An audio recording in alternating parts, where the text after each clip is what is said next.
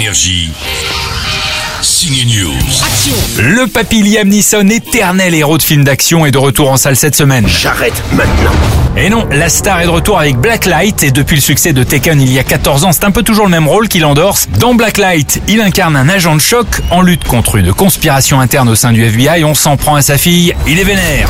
Si je découvre que tu as quoi que ce soit à voir avec la disparition de ma petite fille, il va te falloir plus d'hommes. Liam Neeson est donc à nouveau mobilisé dans de nombreuses scènes d'action et de combat. Il est pourtant plus si jeune. Hein Eh oui, je lui ai dit ça, comme ça. You know, I'm aware of my. Vous savez, je suis conscient de mon âge.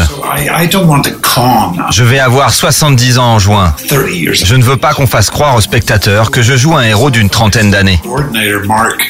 Alors avec Mark Vanselo, le coordinateur des cascades avec qui j'ai fait 25 films, on s'efforce que mes scènes d'action soient crédibles. I do like to do my. J'aime faire moi-même mes scènes de combat. Alors c'est vrai qu'aujourd'hui je dois montrer que je me bats comme un type d'une soixantaine d'années.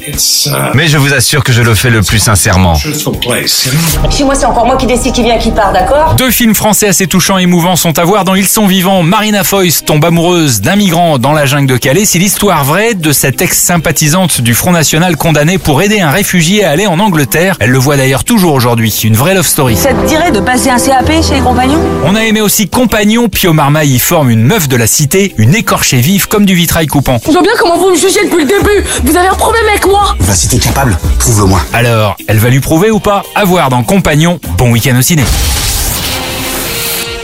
Énergie. Signe News.